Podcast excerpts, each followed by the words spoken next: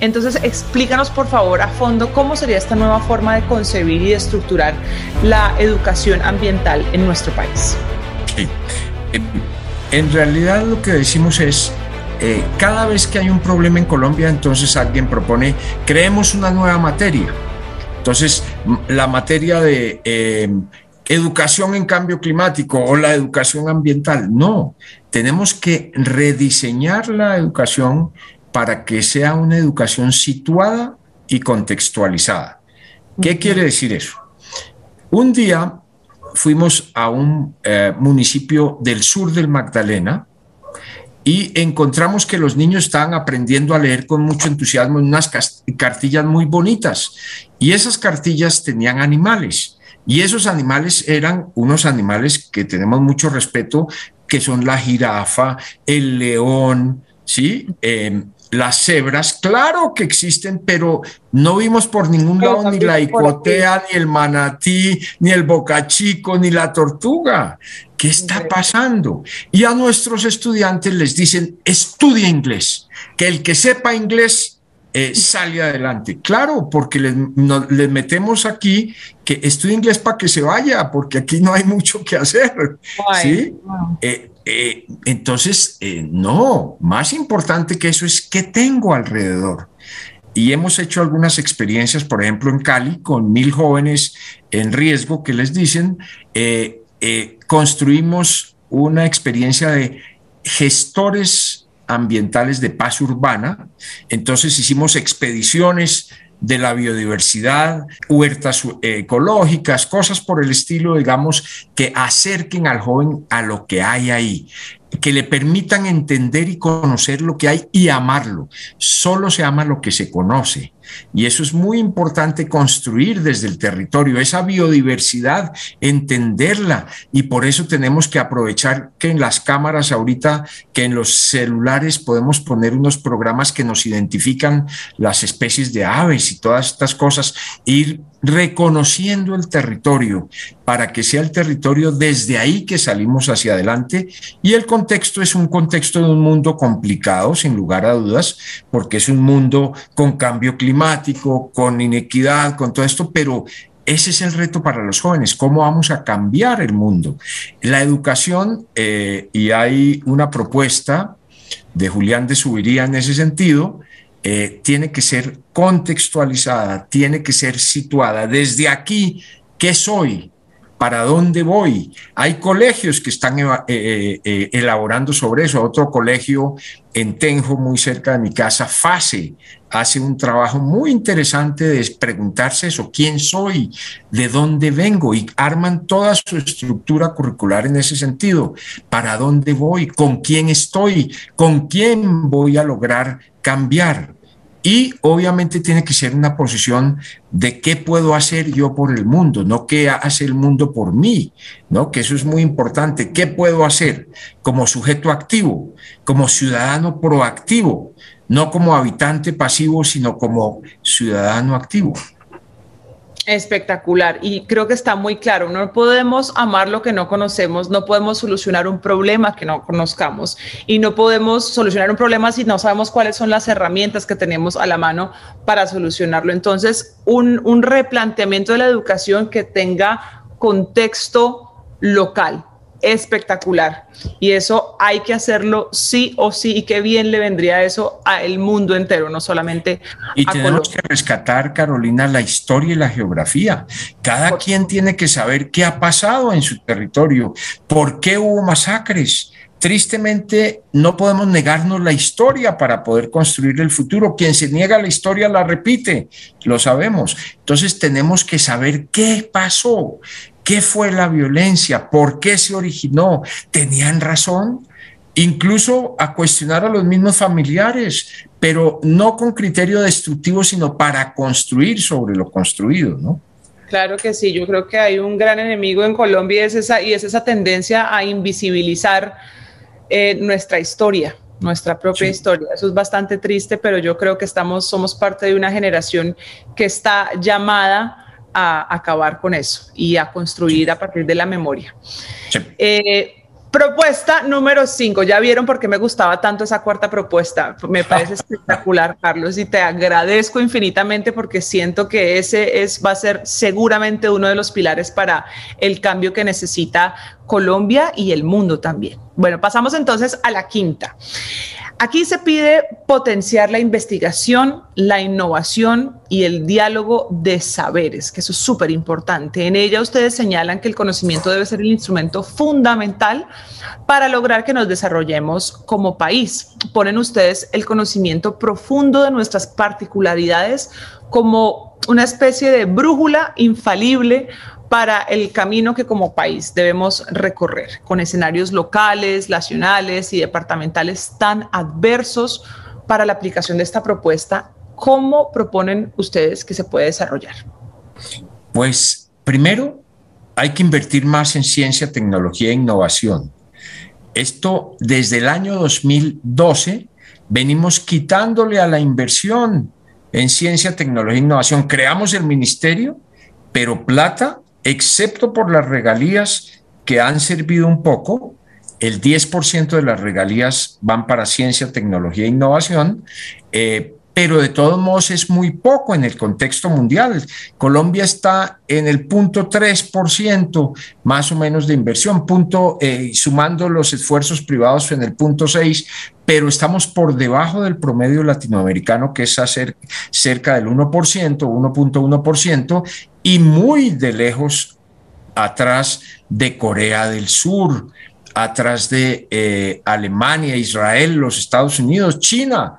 China está en el orden del 2%, eh, los Estados Unidos 2.9%, alrededor de esas órdenes de magnitud. Israel el 5%, porque tiene que invertir mucho en ciencia, tecnología e innovación en eh, defenderse también, porque es que mucha de la plata que ha habido para investigación tiene que ver con la guerra, desafortunadamente. Claro que de ahí salen muchos descubrimientos, pero necesitamos una ciencia para la paz. Y en Colombia, ciencia para la paz con la naturaleza, porque nosotros somos el país de la megadiversidad.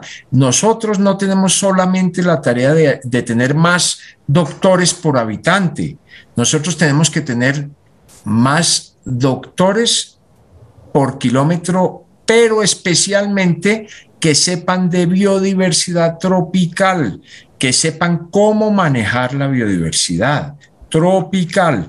Nosotros tenemos doble tarea, tener gente, más gente estudiando, entendiendo qué son nuestros ecosistemas y qué es el país, pero también tenemos que dedicarnos a construir conocimiento propio. Y aquí, eh, en el modelo ese que hicimos del índice de desarrollo territorial sostenible, el que conté de las cinco riquezas, en la riqueza intelectual tuvimos en cuenta tres modos de construir el conocimiento, ya los mencioné. Uno es el científico académico, y en eso hay que reconocer las universidades del Estado han liderado, eso es bien bonito porque hay que reconocerle a la Universidad Nacional, a la de Antioquia, a la del Valle, que están muy bien. Obviamente hay universidades privadas como los Andes, la Javeriana, la Pontificia Bolivariana.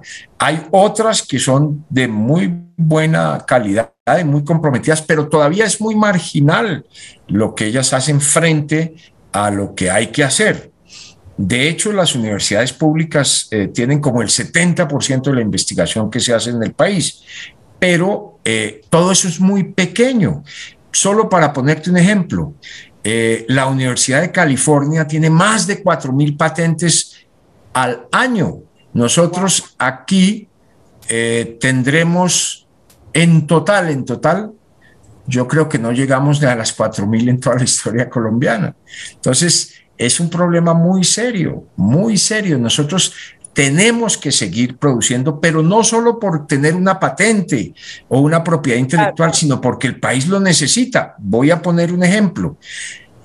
Gracias a que Colciencias financió al CIPAF, que es el Centro de Investigaciones ahora agroecológicas o de ganadería sostenible, que queda en el Valle del Cauca, Hoy tenemos un modelo que imitan los otros países, que es el sistema silvopastoril. ¿Qué quiere decir eso?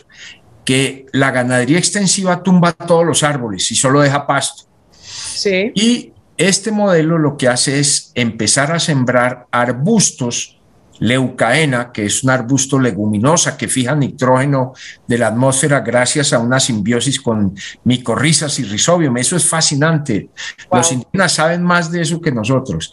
Y em, siembran estas y siembran árboles grandes para que las raíces profundas saquen nutrientes de muy abajo porque ya la capa vegetal está bastante resentida. Entonces logran que en vez de tener menos de media vaca por hectárea, pueda tenerse hasta 2.5 vacas por hectárea.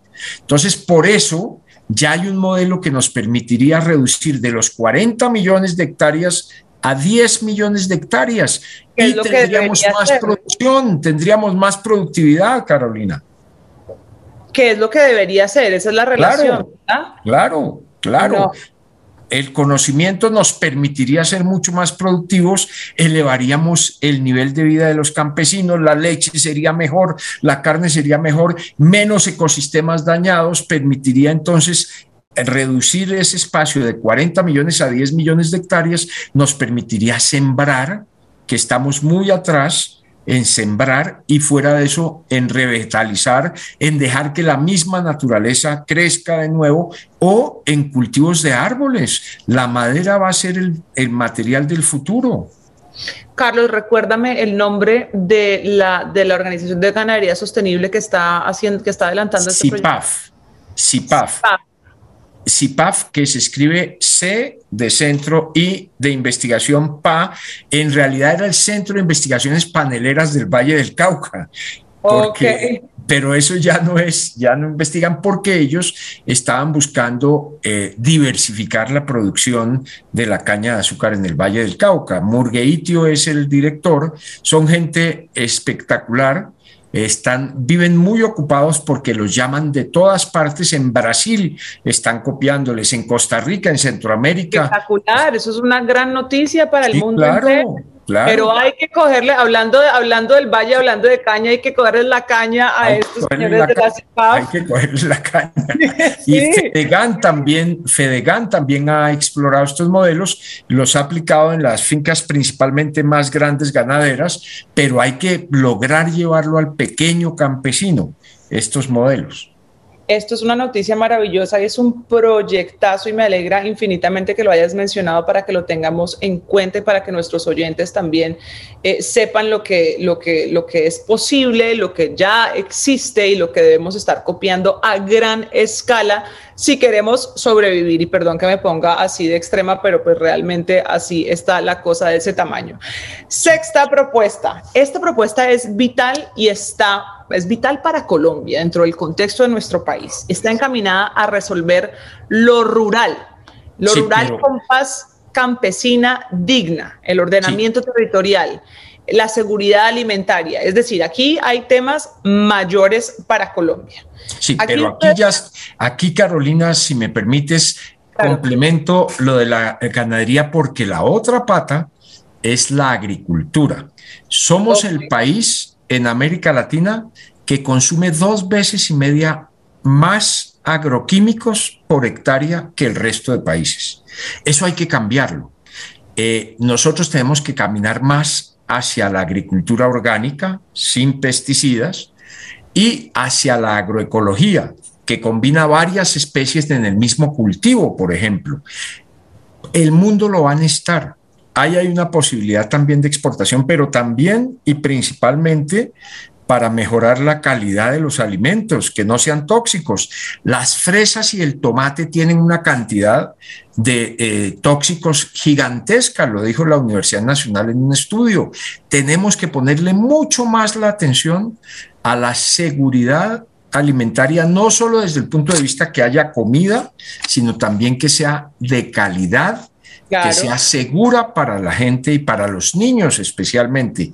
Ahí tenemos un campo enorme. Y tristemente, y te voy a mencionar otro ejemplo, aquí al otro lado de Tenjo, en Subachoque, hay una firma que se llama LST. Pongo como un ejemplo, a mí no me dan plata para propaganda, ni por propaganda, ni nada, pero ellos producen control biológico controles biológicos que reemplazan el control químico. Hay problemas tan serios, por ejemplo, el mión del pasto daña los pastos, ellos tienen control biológico. La hormiga riera tienen un paquete de control de la hormiga riera sin acabarla, sino bajarla a su justa proporción. Entonces, eh, Aquí hay gente en Colombia, hay muchas compañías en Colombia que producen con diferente calidad controles biológicos y el Ministerio de Agricultura tenía que estar trabajando en esa dirección, no lo está haciendo desafortunadamente eh, a la velocidad ni en la dimensión que se requiere. ¿Por qué?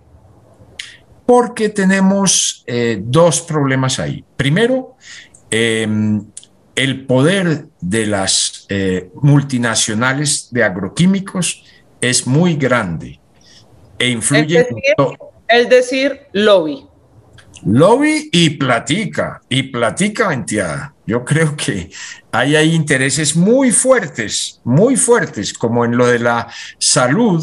Eh, la doctora Carolina Corcho sabe perfectamente cómo es lo del negocio de la medicina y cosas por el estilo. También existe en, eh, en, el negocio de los agroquímicos. Miren el problema del glifosato, todo lo de la Monsanto y todo lo de la Bayer y demás. Ahí hay un problema muy serio que tenemos que atender. Si este país quiere conservar y manejar bien la biodiversidad, tiene que atender el problema de los agroquímicos y no solo es el glifosato contra los cultivos de uso ilícito. Ese es solo un caso. El glifosato es tóxico, altamente tóxico, cancerígeno, deberíamos estar reemplazándolo en muchísimos cultivos, porque es un defecto muy grave el que estamos haciendo de gastar tantos agroquímicos tan tóxicos. Los campesinos con mucha frecuencia mezclan tordón con glifosato, eh, con una cantidad de cosas increíble, increíble, y primero se exponen a una cantidad de cosas y acaban no solo con los eh, insectos que se suponen que no son buenos para los cultivos, sino con los buenos para los cultivos. En, Tolima hay varios estudios que demuestran que en los cultivos de arroz echan varias veces más lo necesario para controlar los malos los que se llaman malos, que en realidad son insectos que están tratando de comer y encuentran lo que hay. Y y dañan no solo eso, sino también los benéficos para los cultivos. Encontraron que 10 veces por arriba el, la dosis de lo que resistirían los insectos benéficos para los cultivos. Nosotros no hemos puesto atención en eso. Hay demasiado poder de las multinacionales de agroquímicos, también hay corrupción adentro de nuestras entidades, hay poca investigación, deberíamos estar sistemáticamente en las ciudades grandes, tener laboratorios para hacer pruebas permanentes de los alimentos que llegan a la ciudad, para poder medir el nivel de toxicidad de lo que llega. Eh, pensemos en que en lo urbano vamos a vivir unos cambios extraordinarios en el futuro. Solo para mencionar tres ejemplos el día en que en el transporte eh, tengamos vehículos eléctricos, pero además autónomos, no se van a necesitar, por ejemplo, los parqueaderos de los centros comerciales, porque uno va a llegar, pide por su celular un vehículo que lo lleve al centro comercial, vaya a hacer las compras y otro vehículo lo recoge. No van a necesitar parquearse. Entonces, vamos, el 50% de las ciudades hoy son los parqueaderos en los centros comerciales, en los centros residenciales, las vías y las estaciones de gasolina. Si eso cambia, el 50% del suelo urbano estaría disponible para otras cosas. Y eso, ¿El 50%? Sí, el 50%. Impresionante. Sí, es de ese orden de magnitudes. Las vías, los parqueaderos, y las estaciones de gasolina, cuando la suma uno, dan del orden del 50%. Eso es lo que estadísticamente han demostrado. Entonces, las ciudades van a sufrir cambios muy interesantes. Lo vivimos con el COVID. Eh, el trabajo desde la casa también va a tener un valor grande. Em, pero vamos a tener muchas oportunidades de no tener que ir a un centro comercial a comprar cosas. Los centros comerciales van a evolucionar. Hay varios autores que trabajan mucho el futuro y uno de ellos, sin lugar a dudas, es Harari, el israelita. Es espectacular como él plantea cosas hacia el futuro. Otro es Jeremy Rifkin. Jeremy Rifkin nos está recordando los cambios que vamos a vivir hacia el futuro y son extraordinarios, sin lugar a dudas. En lo urbano vamos a vivir cambios bien interesantes. Em, ciertamente la congestión tenemos que cambiarla. En eso van a ayudar cada vez más las TICs y eso es muy importante, pero hay una palabra mágica nueva eh, que consiste en que logremos la equidad. La ciudad debe ser la máquina de equidad mejor que haya inventado la humanidad. ¿En qué consiste? Hoy una mujer que hace eh, la labor de muchacha de servicio, como le llaman, una trabajadora que va a las casas y le cocina, le plancha, todo eso a la gente, se toma tres horas para llegar y tres horas para llegar a su casa de vuelta. Son seis horas, seis horas más las ocho o diez que le toca quedarse porque la, porque la patrona le dijo, ¿sí? Entonces, eh, la calidad de vida de esa persona es muy, muy regular. Tiene que cruzar toda la ciudad. Con todo lo que le echemos a Transmilenio hay que reconocer que le sirvió mucho a la gente para cruzar de lado a lado, pero esa no es la solución.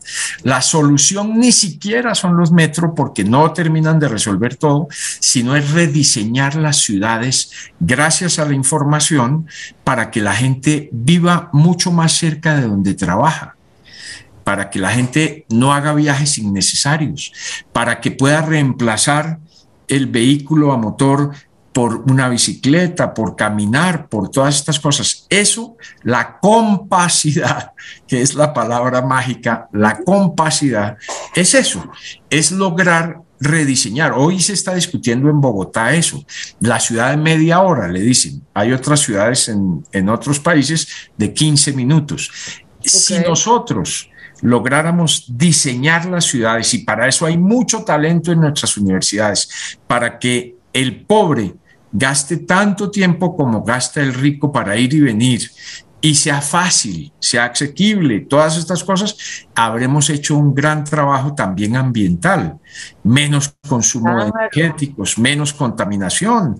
¿sí? Hoy en el debate de la Vanderhamen y si se puede pasar una vía por la Vanderhamen, uno de los argumentos de quienes defienden lo de las vías es precisamente ambientalmente qué significa la congestión, el de que esta ciudad está casi colapsada, Bogotá está casi colapsada en las salidas y eso tenemos que ver cómo lo resolvemos. Tiene que ser con sistemas masivos, tenemos que pensar en el tren, tenemos que pensar en todas esas cosas, pero ese es el reto de las ciudades. Obviamente hay otros retos los materiales de construcción. Eh, los invito a que entren a Internet en sus celulares y pongan edificios de madera en Noruega y en Suecia. 32, 35 pisos de madera. La madera va a reemplazar posiblemente al cemento y al acero, precisamente porque emiten mucho CO2, pero también tenemos noticias esperanzadoras. El acero ya hay una compañía en Suecia que logró disminuir el 90% de las emisiones de CO2 en la fabricación de acero. Eso ya es eso ya es un reto interesante. Lo importante es que esa tecnología se difunda rápidamente. Eh, vamos a tener que hacer ciudades menos grandes de pronto, más repartidas, en el caso colombiano, porque hay muchos ecosistemas diferentes. Eh, vamos a tener que eh, lograr que el ahorro y uso eficiente de energía, que el desperdicio de comida, que es entre el 30 y el 40% disminuya, que la energía que hoy es brutal, 20% de, eh, de desperdicio en energía. En agua, afortunadamente, por ejemplo, en Bogotá hemos logrado ser más eficientes, pero podríamos ser más. Eh, una cosa que sí podemos hacer los ciudadanos es eso. Y eso tiene una efectividad enorme. No desperdiciar la comida, solo usar la que se requiere eh, no desperdiciar el agua, no desperdiciar la energía, eh, lograr ahorros, uso eficiente va a ser fundamental. El captar las aguas lluvias, tener tanques para las aguas lluvias se va a convertir en una posibilidad cada vez mayor. Todas esas cosas que parecen minúsculas, si las sumamos entre todos, pueden ser muy importantes. Clave. Bueno, la octava propuesta respecta a la energía y minería, un tema importantísimo en nuestro país y alerta sobre la necesidad de la suspensión, entre otras cosas, del fracking, el cese de la megaminería de oro en zonas andinas que tú mencionabas antes, en zonas andinas que son críticas y hacen, por supuesto, especial énfasis en el agua como recurso primordial e innegociable, Carlos. ¿Cómo podemos garantizar estos tránsitos eh, eh, de Colombia, que, estos tránsitos en Colombia se den eh, sin traumatismos y que todos estos cambios que estamos pensando de energías, de, este tipo de energías, energías que sean sostenibles, sustentables, ¿cómo, ¿cómo logramos que en un país como Colombia esas transiciones no sean tan traumáticas y que lleguen para quedarse? Bueno, en primer lugar, eh, para, eh, para, tener respuestas cortas, porque uno se emociona y va alargando, em, eh, sin lugar a dudas hay que reconocerle al Ministerio de Energía que ha hecho un esfuerzo grande en el último tiempo, sacó la ruta del hidrógeno, que es muy buen documento, sacó el, el plan eh, eh, la acción, digamos, desde el punto de vista energética en conjunto, que son buenos documentos, pero hay que tener en cuenta varias cosas. Sin lugar a dudas, el esfuerzo que se está haciendo en la Guajira terrestre de varias compañías de energía eólica es muy bueno, excepto que hay que tener justicia ambiental. Consideramos los ambientalistas eh, Camilo González Pozo ha hecho un libro sobre eso que no se ha tratado suficientemente bien a los guayú. Nosotros creemos que hay que darles eh, participación accionaria en los dividendos, el 10%, pero obviamente pidiéndoles que esos recursos sean para mejorar las cosas de la calidad de la vida de los guayú.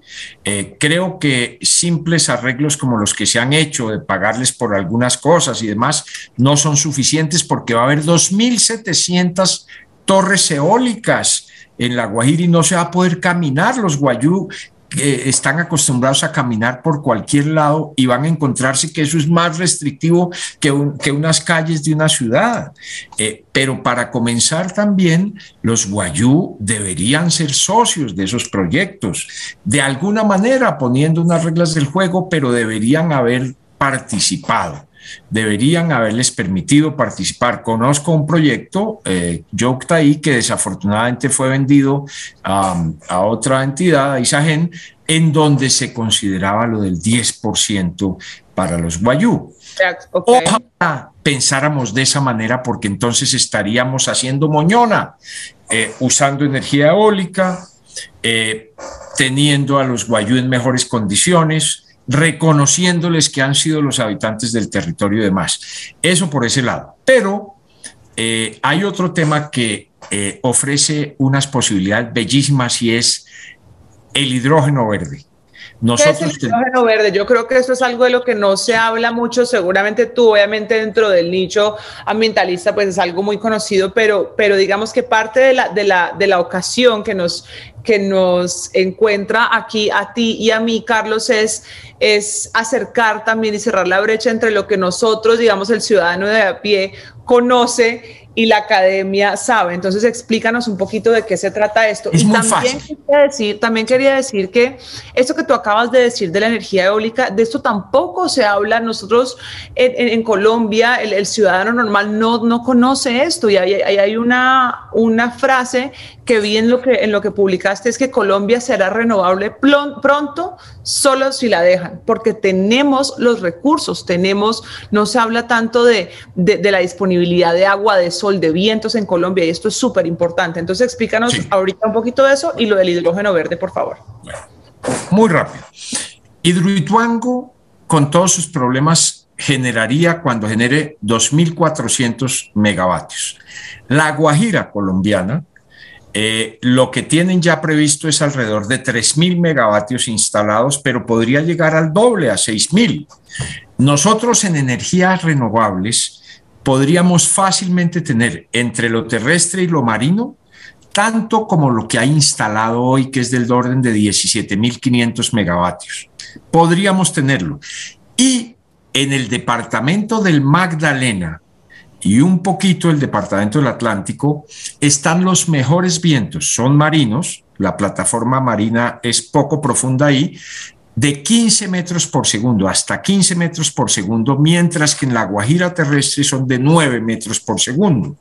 Es decir, nosotros podríamos producir, y ahí entro a lo de hidrógeno verde, hidrógeno verde se llama porque para producir hidrógeno se puede o a partir del gas, principalmente del gas natural, pero eso emite CO2, o se puede hacer como hacíamos en bachillerato, o ahora le dicen secundaria, ¿no? Es decir, en once, en décimo. No sé si tú te acuerdas del experimento en química que tenía uno o dos electrodos. Sí. Metía en el agua los dos electrodos y ponía eh, unos tubitos de ensayo y en uno empezaba a llenar hidrógeno y en otro oxígeno. Separaba la electricidad. Eso es. El hidrógeno verde es utilizar energías limpias, energía del viento o energía solar, para producir hidrógeno. ¿Y por qué eso es interesante? Porque a veces sopla viento cuando no se está necesitando la energía, entonces no se tiene cómo acumularla. Entonces, tener al lado una fábrica de hidrógeno permite que cuando no se esté, cuando no le esté demandando la gente, por ejemplo, por la noche, de 10 de la noche a 4 de la mañana todo el mundo está dormido y puede haber muchos vientos y ahí se desperdicia la energía. Entonces, esa energía es para hidrógeno verde. Hay que tener una fábrica de hidrógeno verde y eh, mientras que no se esté utilizando la energía para el consumo en las, en las casas y en los edificios, puede estar produciéndose hidrógeno verde que reemplazará muchísimos combustibles. El hidrógeno va a reemplazar el diésel y la gasolina en el futuro.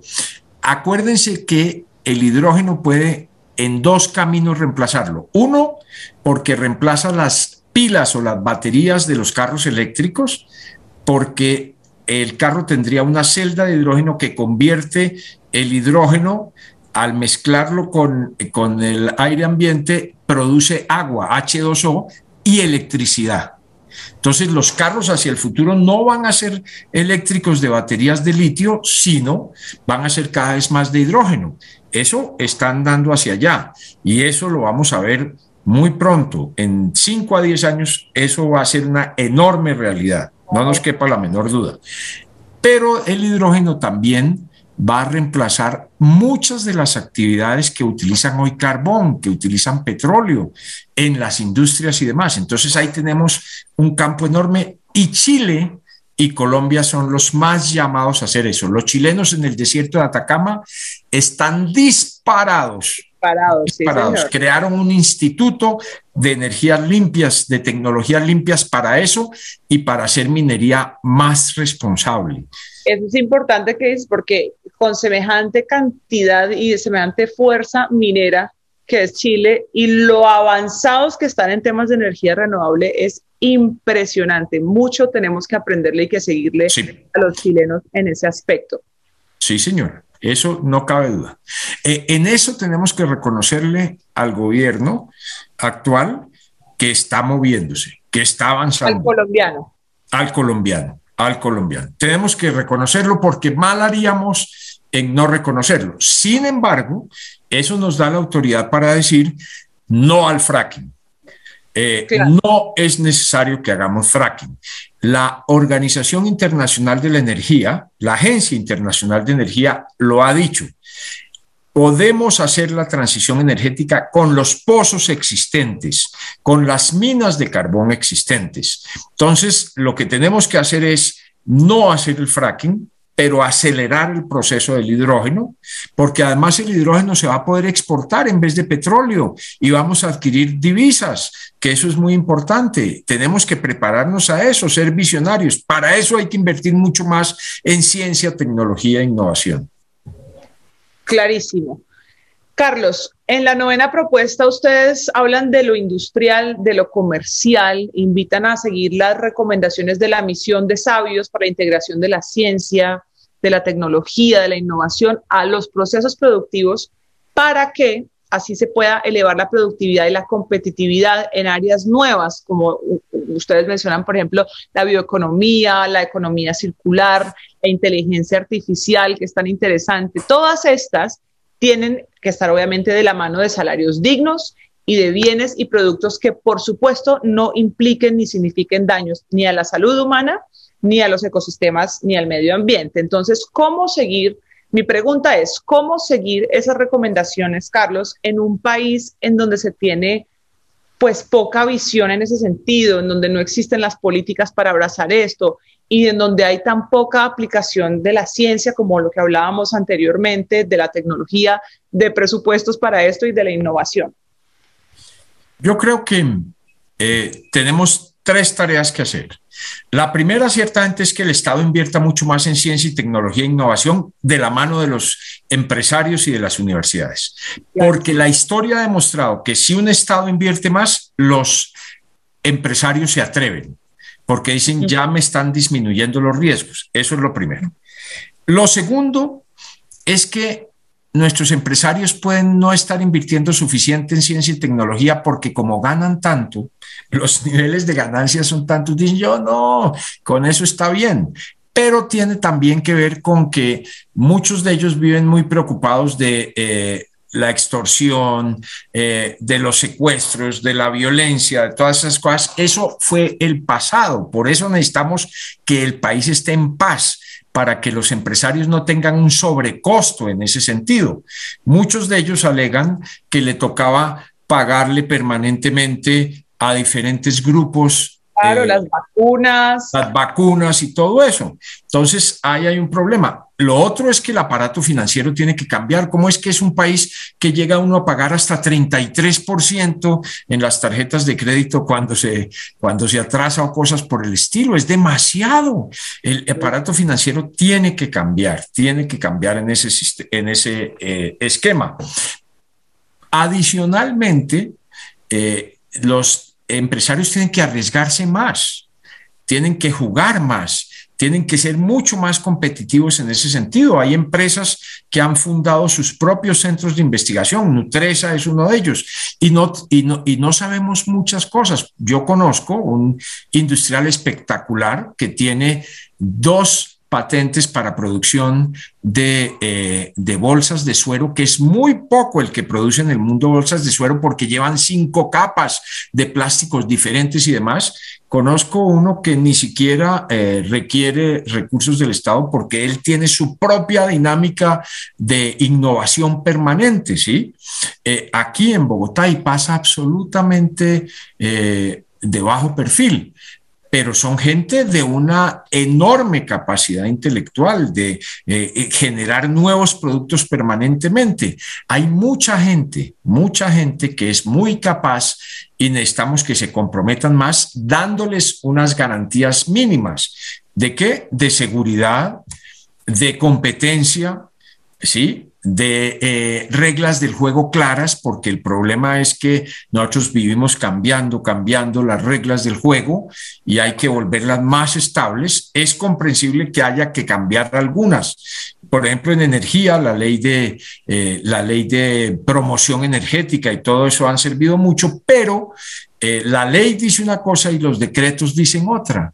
Mm. Hay funcionarios que o no entienden muy bien o ponen palos en la rueda por diferencia. se hacen los que no entienden. O se hacen los que no entienden. Pero tenemos que movernos mucho en esa dirección y el campo de la bioeconomía es fundamental. Ahí tenemos Aquí mis vecinos en Tenjo, hay un vecino que es el productor de setas de Colombia, que desde hace treinta y pico de años él y su esposa crearon una empresa que genera más de 150 empleos y son los que proveen a Krebs y Waffles y demás. Hay otros, Darwin eh, compañía, unos que eh, venden por reproducción in vitro, eh, por meristemos y demás, exportan una cantidad, pero 450 personas generan empleo y ellos utilizan 200 especies de las nuestras. Hay muchas posibilidades, nuestra biodiversidad nos da unas perspectivas bellísimas. Fantástico. La décima propuesta nos habla de la economía del cuidado tanto de los humanos como del planeta y de la falta gran... la última, la 10. Sí, esta es la décima. Entonces, esta décima propuesta nos habla de la economía del cuidado tanto de los humanos como del planeta y de la gran posibilidad de la creación masiva y urgente de empleo y negocios verdes para los jóvenes y las mujeres. Carlos, ¿cuál es esa oportunidad aquí para los jóvenes y para las mujeres de nuestra sociedad y cómo se desarrolla esta propuesta en el contexto social, económico y político de Colombia. Cecilia López Montaño, una mujer espectacular, exministra de Agricultura, exdirectora de Planeación Nacional, eh, hizo el cálculo de cuánto aportan las mujeres que cuidan sus niños, que están en la casa permanentemente, pero que no tienen ingresos, que no tienen salario y demás. 19% del PIB, calculó ella, de la gente que no tiene empleo, que no le reconocen su trabajo, pero que es fundamental educar a los niños, cuidar a los niños, cuidar a los ancianos. 19%. Esto en la nueva contabilidad que tenemos que llevar nacional hay que incorporarlo sin lugar a dudas.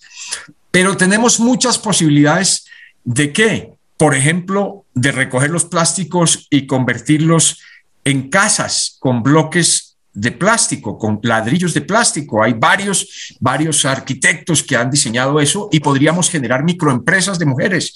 Eh, la Corporación Simbiosis en algún momento tuvo un pequeño parque tecnológico de materiales, ecomateriales de construcción. Producíamos tejas ecológicas bajo una tecnología que inventaron los cubanos, sin, sin asbesto, también adoquines ecológicos y demás en Ciudad del Tintal. Desafortunadamente, el éxito fue eh, la condena, porque las mujeres empezaron a vender las teas y no estaba autorizado el, centro para venderlas, pero ah, no pudimos que eso se reprodujera, pero la Universidad Distrital debería estar haciendo todas esas cosas, eh, centros de producción de comateriales, y deberíamos tenerlos en todas las ciudades para que las mujeres estén recogiendo, por ejemplo, eh, aceite de cocina para convertirlo en biodiesel o en jabones. Eh, el aceite de cocina en Japón hay una cooperativa de mujeres que hace eso, pero tenemos que repotenciar todo lo del reciclaje. No puede ser solo para los hijos de un expresidente, tiene que ser para todo el mundo. El reciclaje con cooperativas y demás. Eh, eh, de eso se trata, de transformar. Eh, tristemente, la misión de crecimiento verde, que estaba bien enfocada, pero fue muy tímida, dijo que duplicáramos el reciclaje de 9.8% a 18%, cuando en California este año el próximo año llegan al 100% del reciclaje. Los escombros, hay un, hay un arquitecto, Carlos Duica, que tiene totalmente diseñado toda una recolección de escombros y molienda de escombros para sacar nuevos materiales. Y hay un genio que nosotros tenemos en, en, en, el Valle del Cauca, el profesor Alejandro Salazar, tiene una firma de coingeniería que es capaz de sacar ecocemento sin pasarlo por el clinker, sino recogiendo de muchas compañías los residuos industriales. Por ejemplo, polvillos muy finos de las fábricas de pintura y los revuelve con caulinitas y con otras cosas y produce un cemento que pega mejor que el cemento nuevo. Nosotros tenemos muchas posibilidades para generar empleo, para generar estos pequeños parques tecnológicos del reciclaje, de la economía circular. Tenemos un pequeño diseño eh, eh, en donde cada parque podría tener cinco líneas, recoger los electrónicos, recoger el plástico, recoger los escombros, que es fundamental. El problema de los escombros en las ciudades colombianas es muy serio. El aceite de cocina también se puede recoger. Cosas de estas generarían empleo digno porque serían cooperativas bien organizadas. Carlos, aquí hay 10 propuestas y 2.000 ideas con, la que, con las que nos dejas. Qué espectáculo, me fascina y estoy segura que todas las personas que nos están oyendo en este momento se sienten igual. Con esta explicación vemos que además estas 10 propuestas que tú nos planteas acá desde el ambientalismo para las transformaciones ambientales inaplazables, no me canso de decirlo, de Colombia, no son, no son solo absolutamente viables, sino urgentes, por supuesto, necesarias para que el segundo país más biodiverso del mundo, con mayor riqueza de aves, plantas, anfibios, mariposas, eh, peces de agua dulce, no sigan esta espiral ridícula, absurda y, me atrevo a decir suicida en la que vamos arrasando masivamente con nuestros ecosistemas eh, a cambio de, pues, de muerte y de un absurdo y de destrucción. Pilas entonces con estas propuestas y con esta gran cantidad de ideas brillantes que buscan garantizar una segunda oportunidad sobre la tierra, sobre nuestra tierra. Agradezco infinitamente al profesor Carlos Fonseca, director de la Corporación Simbiosis, y quisiera que nos que nos acompañe, bueno, que nos acompañe obviamente en todos estos diálogos en un futuro, pero también que nos deje un mensaje final para todos nuestros oyentes. El primer, el primer mensaje, Carolina, es que esto no es que se me ha ocurrido a mí, sino que he estado viendo en todos los lados lo que la gente hace. Nuestra gente hace una cantidad de cosas que no alcanzamos a contar. Nuestra gente es creativa, es comprometida, es trabajadora, se sacrifica enormemente por sus hijos. Necesitamos tener esa línea. Nosotros tenemos que volver al trabajo digno decente, honrado. No podemos seguir pensando que todo se consigue eh, o matando al otro o haciendo trampa. El país tiene que reconsiderar eso. Eso es un punto fundamental. Lo otro es que en el país de la mayor biodiversidad por kilómetro cuadrado, tenemos que ser los aliados fundamentales de la naturaleza. Si ella produce el doble de lo que producimos nosotros, si cuidamos los ecosistemas, nos va mejor a todos porque tenemos más agua, porque tenemos más recursos, porque tenemos más alimentos. El mejor negocio, el mejor negocio, la mejor decisión económica colombiana es mantener sus ecosistemas bien. Y eso también permite que haya más justicia con los pobres. Y el otro gran negocio, sin lugar a dudas, es hacer la paz, terminar de hacer la paz necesitamos la paz con la naturaleza y la paz entre nosotros mismos. Hay que ser generosos, hay que repartir la tierra, sin lugar a dudas, pero hay que darle mucho más oportunidades a nuestra gente. Hay que traerse a los campesinos, hay que hacerles una propuesta a los campesinos que están sembrando coca porque ellos están allá por necesidad, por absoluta necesidad, y hacerles unas propuestas entre los agroindustriales y venga para acá, seamos socios, le doy una porción, venga, trabajemos con generosidad la generosidad es muy rentable, no solo rentable desde el punto de vista monetario, sino de la felicidad. Nosotros tenemos que empezar a medir en felicidad, en cantidades de felicidad personal. No hay algo que lo haga más feliz a uno que servirle a los demás, que compartir con los demás. Este es el mensaje y las 10 propuestas claras de Carlos Fonseca y a ustedes les agradecemos por tomarse el tiempo de escucharnos. Les quiero invitar a acompañarnos activamente en el transcurrir de estas propuestas que van a encontrar completas en los enlaces en la descripción de este podcast y por supuesto les quiero animar a estar pendiente de las siguientes entregas de esta serie llamada Propuestas de la Sociedad Civil para la Transición Democrática en Colombia. Un abrazo para todos. Hasta luego.